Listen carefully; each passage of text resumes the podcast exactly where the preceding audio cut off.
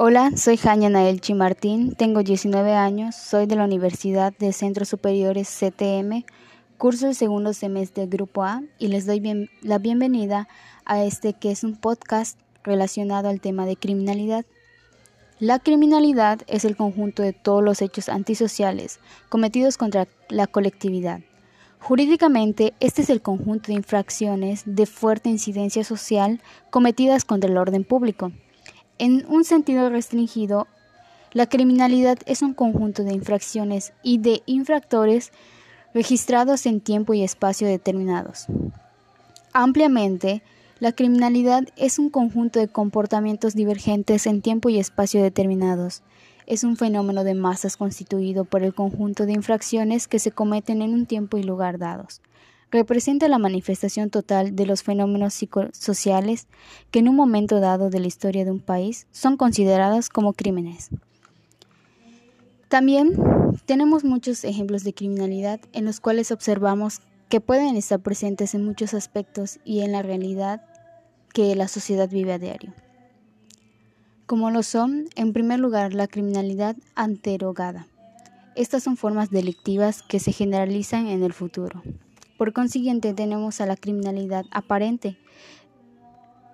Está constituida por el conjunto de delitos que llega al conocimiento de la autoridad, como la policía, los alcaldes y los jueces, en virtud de denuncias formuladas por conocimiento directo de tales funcionarios, por informaciones confidenciales o mediante cualquier otro tipo de comunicación o percepción.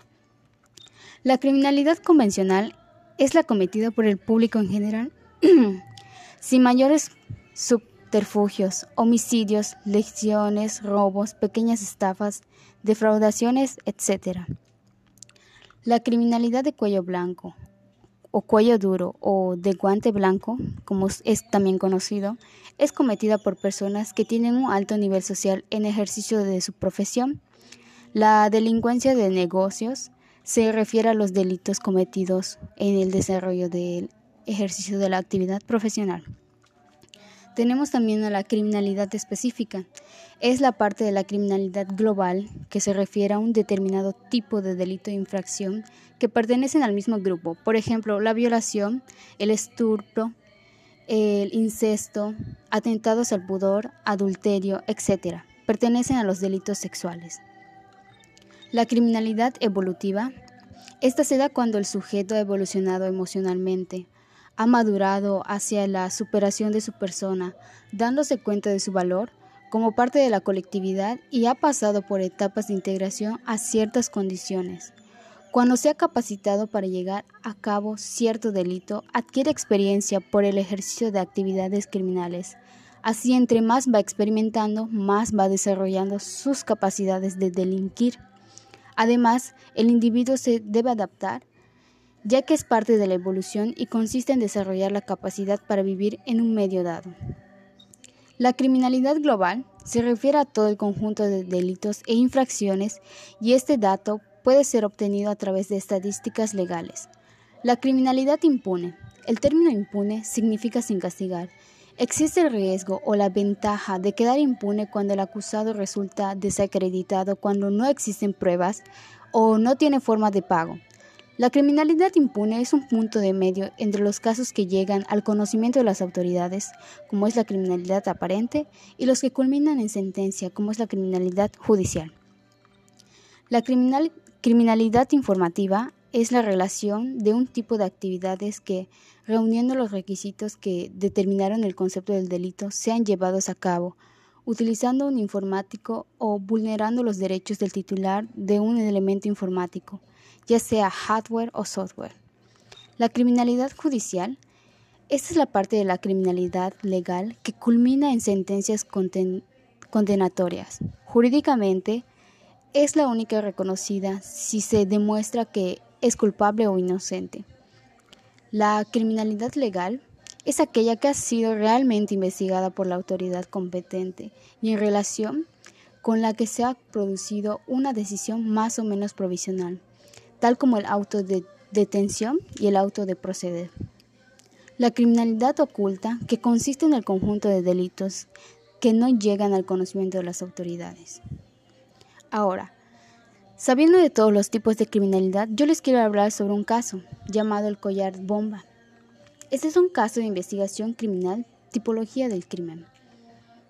El caso conocido como collar bomba es el primero que se comete bajo esta modalidad y del cual se tenga noticia hasta ahora. Este afectó a una familia campesina que residía en un municipio del departamento de Cundinamarca, Colombia. Este hecho sucedió el 15 de mayo del 2000. La víctima de este episodio corresponde a una campesina objeto de extorsión. Lo paradójico de este hecho es que la, la briega no contaba con recursos patrimoniales suficientes que le hicieran potencial blanco de este delito. Ahora, los hechos. Aproximadamente a las 5 de la mañana del día de los sucesos, tres testigos se presentaron en la residencia de esta familia campesina, a la que exigieron la suma de 15 millones de pesos a cambio de su vida. Como no tenía disponible esa suma, los asaltantes procedieron a colocar en el cuello de la víctima un artefacto con explosivos a manera de collar. Dejaron además un cassette con instrucciones y un plano de, su estructura, junto con otros elementos y en un maletín. Familiares y vecinos de la señora se trasladaron de urgencia a las instalaciones del batallón Sucre en Chiquinquira en busca de los elementos adecuados para quitarle el artefacto. Unidades del ejercicio asumieron el caso, pero a eso de las 8 de la mañana requirieron los servicios de los miembros de la estación de policía Chiquinquira, que a su vez solicitaron a la Policía Judicial de Tunja el envío de un técnico en antiexplosivos. Entre tanto, la víctima fue trasladada a un sitio denominado Venta de Conejo, ubicado en la avenida de circulación que de Chiquinquira conduce al municipio de Muso. Efectivamente, un subtende de la policía procede de Tunja tal como observó en los noticieros de televisión y las filmaciones existentes.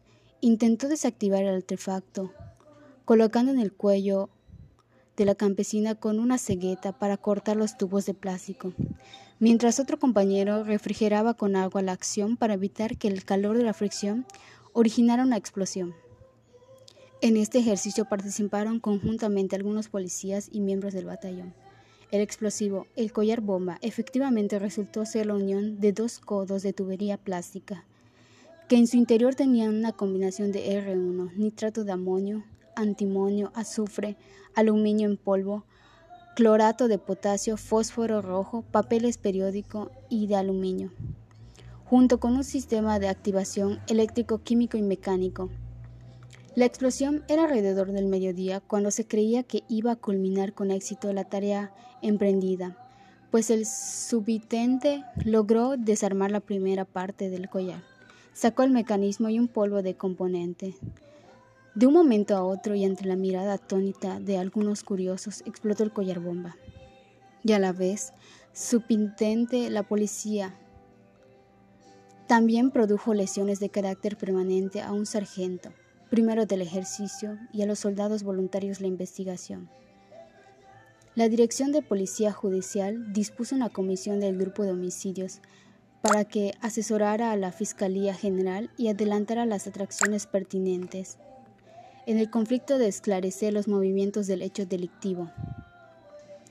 Como casi siempre ocurre en estos casos, las primeras hipótesis y las mismas actividades de los delincuentes hicieron presumir que se trataba de una acción de células urbanas de la FARC. Sin embargo, el trabajo profesional y paciente de los investigadores de la DIJIN poco a poco fue desvirtuando esta idea. Otras posibles causas se orientan hacia unos problemas entre dos familias vecinas y amenazas por diferencias entre ellas incluyendo sindicación de actividades de brujería para subsanar las mismas disputas entre ellas. Después se informó a los investigadores que la víctima y otro de sus vecinos pertenecían a la Junta Comunal de la Vereda y discutían acaloradamente sobre el cuidado y orientación del acueducto que servía al vecindario. Se supo que la portadora del collar había solicitado a su hermana el préstamo de un revólver, que tenía miedo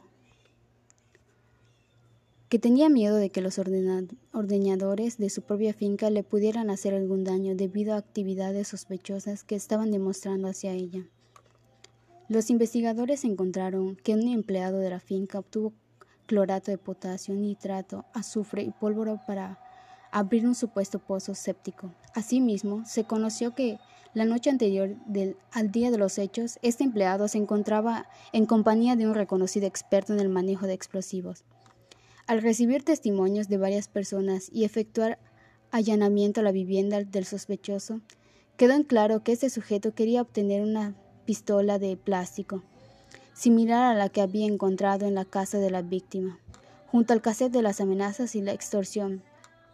También se halló un pasamontañas semejante al utilizado por los delincuentes cuando colocaron el collar bomba a la extorsionada, según lo indicó un testigo cercano.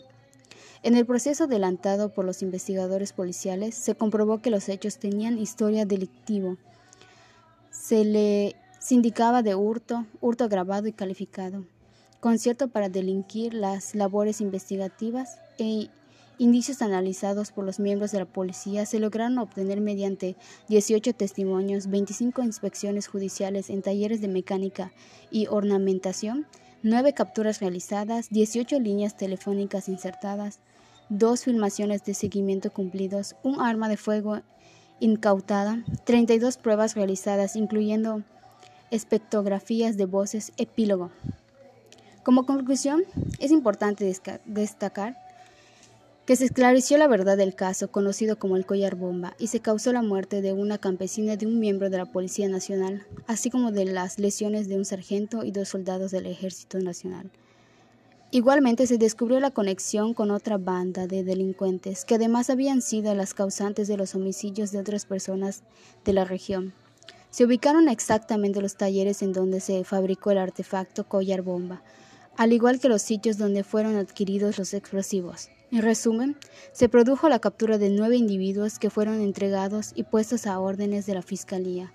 Se determinó que se trató de un caso de extorsión planeado por grupos de delincuencia común y no de subversión como inicialmente se planteó como hipótesis.